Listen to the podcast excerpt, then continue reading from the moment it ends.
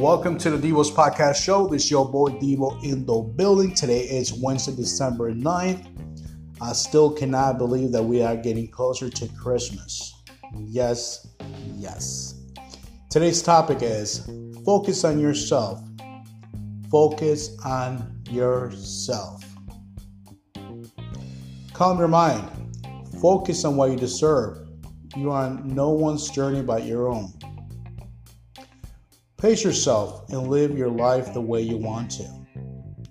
Don't let someone else's idea of success make you feel like you have chosen the wrong path. Your journey might look different to everyone else, but it's yours.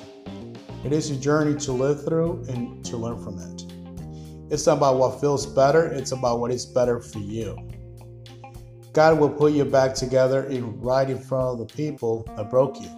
The Lord will fight for you and you have only to be silent. I hope you enjoyed today's topic. Don't forget to share it with your friends.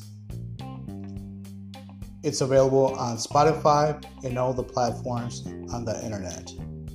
See you soon.